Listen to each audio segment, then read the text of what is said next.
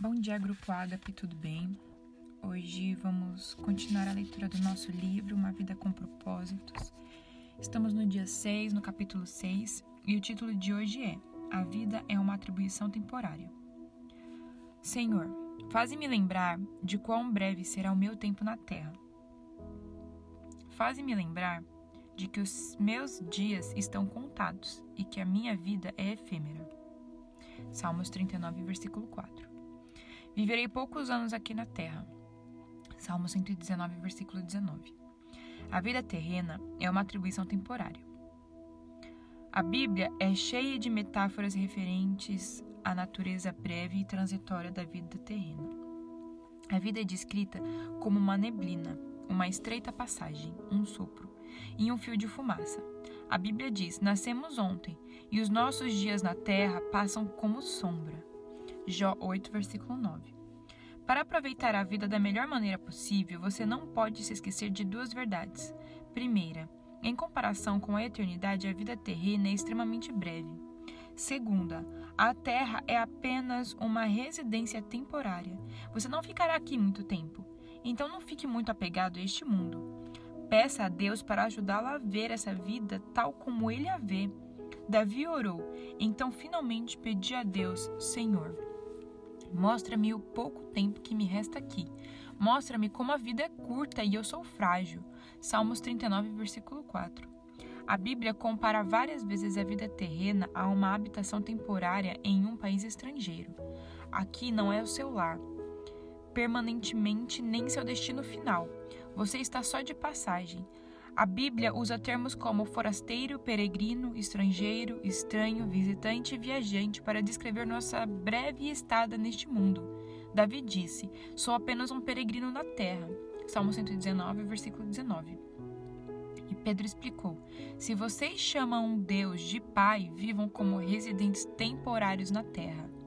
1 Pedro 1, versículo 17. Muitas pessoas migram de várias partes do mundo para trabalhar na Califórnia, onde moro, mas ainda são cidadãs de seu país de origem. É obrigatório que usem seu cartão de registro de visitantes, o Green Card, que lhes permite trabalhar aqui, embora não, não sejam cidadãos americanos. Os, os cristãos devem carregar seu Green Card espiritual para lembrar que sua cidadania é do céu. Deus quer que seus filhos vejam a vida de modo diferente de como veem os não cristãos, pois estes pensam somente nas coisas terrenas, mas nós somos cidadãos do céu, onde vive nosso Senhor Jesus Cristo. Filipenses 3, 19 e 20. Os verdadeiros fiéis compreendem que há muito mais para viver além dos poucos anos que passamos aqui. Nossa identidade está no lar eterno. A nossa pátria é o céu. Quando você assimilar essa verdade, deixará de se preocupar em ter tudo na vida. Deus é bastante categórico sobre o perigo de viver o aqui e agora, adotando valores, prioridades e estilos de vida terrenos. Ele chama adultério espiritual nosso flerte com a tentação deste mundo. A Bíblia diz: vocês estão tentando passar a perna em Deus. Se tudo o que querem é benefício próprio e enganar os outros, acabarão inimigos de Deus. Tiago 4, versículo 4. Imagine que você fosse convidado por seu país para atuar como embaixador em uma nação inimiga. Você provavelmente teria de aprender outra língua e adaptar-se a alguns costumes e diferenças culturais, a fim de ser cortês e cumprir sua missão. Na função de embaixador, você não teria como se isolar do inimigo. Visando cumprir sua missão, seria necessário manter o contato e se relacionar com ele. Suponhamos agora que você se sente tão à vontade nesse país que se apaixona por ele, preferindo-a à sua terra natal. Seu comprometimento e lealdade seriam alterados. Sua atuação como embaixador estaria prejudicada. Em vez de representar sua terra natal, você começaria a agir como inimigo, seria um traidor.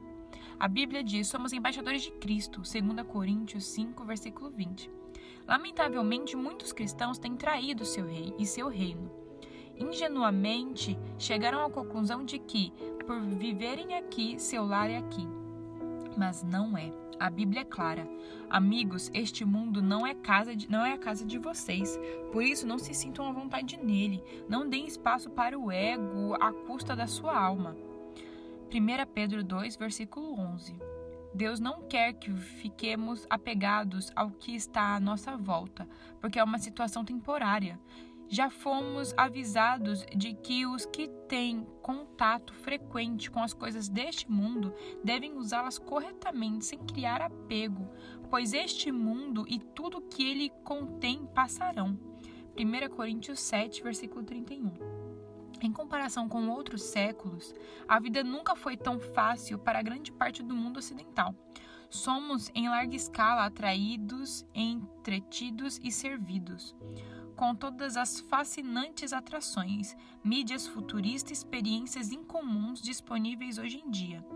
É fácil esquecer que a vida não consiste em perseguir a felicidade. Somente ao lembrarmos que a vida é um teste, um cargo de confiança e uma atribuição temporária é que o encanto que tais coisas exercem sobre nossa vida se desfará. Estamos nos preparando para algo ainda melhor. As coisas que agora vemos estão aqui hoje, mas desaparecerão amanhã. Mas as coisas que não vemos agora irão durar para sempre. 2 Coríntios 4, versículo 18. O fato de a Terra não ser nosso lar definitivo explica por que, como seguidores de Cristo, experimentamos dificuldades, aflições e rejeições neste mundo. João 15, 18 e 19 e João 16, 20 e 33. Isso também explica porque algumas promessas de Deus parecem não ter sido cumpridas, algumas orações parecem não ser respondidas e algumas situações parecem injustas. Esse não é o fim da história. Para impedir que fiquemos muito apegados a isso tudo, Deus nos permite sentir um número relevante de descontentamentos e desgostos na vida, anseios que jamais serão satisfeitos deste lado da eternidade. Não somos completamente felizes porque não é para ser assim. A vida não é o nosso lar a terra não é o nosso lar definitivo. Fomos criados para algo muito melhor. Um peixe nunca seria feliz vivendo em terra, porque foi feito para viver na água. Uma águia jamais estaria contente se não fosse permitido voar. Você nunca se sentirá plenamente satisfeito aqui, porque foi feito para algo mais. Você terá momentos felizes por aqui, mas nada comparado ao que tem planejado para você. A concepção de que a vida na Terra é apenas uma atribuição temporária irá alterar completamente seus valores. Valores eternos, não temporários, se tornarão fatores determinantes em suas decisões. Assim comenta C.S. Lewis. Tudo o que não é eterno é eternamente inútil. A Bíblia diz: assim fixamos os olhos não naquilo que se vê, mas no que não se vê. O que se vê é transitório, mas o que não se vê é eterno. 2 Coríntios 4,18.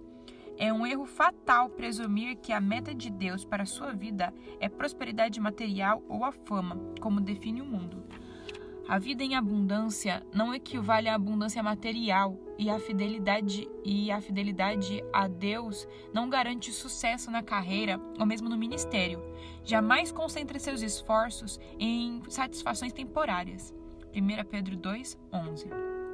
Paulo foi fiel e, mesmo assim, acabou na prisão. João Batista foi fiel, mas foi decapitado. Milhões de fiéis foram martirizados, perderam tudo o que possuíam e chegaram ao fim da vida sem nada nas mãos. Mas o fim da vida não é o fim de tudo.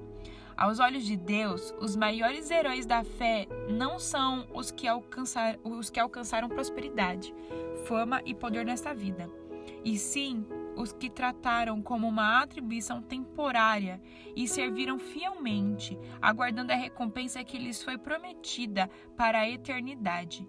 Eis que a Bíblia diz sobre a galeria dos heróis da fé, honrados por Deus. Todos esses morreram na fé.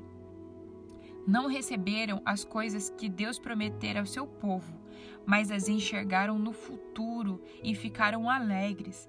Eles diziam que eram visitantes e estrangeiros na terra, estavam esperando uma pátria melhor, uma pátria celestial. Deus, portanto, não se envergonha de ser chamado o Deus deles, visto que lhes preparou uma cidade. Hebreus 11, 13 e 16. Seu tempo neste mundo não é toda a história de sua vida. Você tem de esperar e chegar ao céu para conhecer os outros capítulos. É preciso ter fé para viver neste mundo como estrangeiro. É bem conhecida a antiga história do missionário aposentado que vinha para a América do Norte no mesmo navio em que viajava o presidente dos Estados Unidos. Multidões ovacionando uma banda militar, um tapete vermelho, faixas e a imprensa festejavam o regresso do presidente, mas o missionário desembarcou no navio sem ser notado. Sentindo, a, eh, sentindo pena de si mesmo e ressentimento, começou a queixar-se para Deus. Deus então lembrou gentilmente: Mas meu filho, você ainda não chegou em casa. Não serão necessários nem dois segundos depois de você chegar ao céu para dizer: Por que fui dar tanta importância às coisas temporárias? Onde eu estava com a cabeça? Por que gastei tanto tempo, energia e preocupação no que não iria durar? Quando a vida fica difícil e você é subjugado pelas dúvidas, ou quando fica imaginando se viver para Cristo vale o esforço, lembre-se de que você ainda não chegou no lar. Eu vou ler novamente. Quando a vida fica difícil e você é subjugado pelas dúvidas, ou quando fica imaginando se viver para Cristo vale o esforço, lembre-se que você ainda não chegou no lar. Na morte, você não irá embora da sua casa, você irá para casa. Aleluia. Dia 6, pensando sobre o meu propósito de vida. Tema para reflexão: O mundo não é o meu lugar. Versículo para memorizar. Assim, fixamos os olhos não naquilo que se vê, mas no que não se vê, pois o que se vê é transitório, mas o que não se vê, ah, o que não se vê é eterno. 2 Coríntios 4, versículo 18. Pergunta para meditar. Como o fato de a vida ser uma atribuição temporária deve mudar minha maneira de viver neste exato momento? Amém, pessoal? Aqui a gente termina o nosso capítulo 6, nosso dia 6, e eu gostaria que refletíssemos, né? Essa lição, essa lição aqui foi incrível a morte não é a questão de irmos embora de casa, a morte é a questão de que iremos para casa a partir desse momento. Então, que possamos refletir e que possamos pensar como estamos vivendo nessa terra, dando valor a isso daqui ou pensando que um dia iremos morar no céu com o Senhor. Amém? Tenham um bom dia a todos e um grande beijo.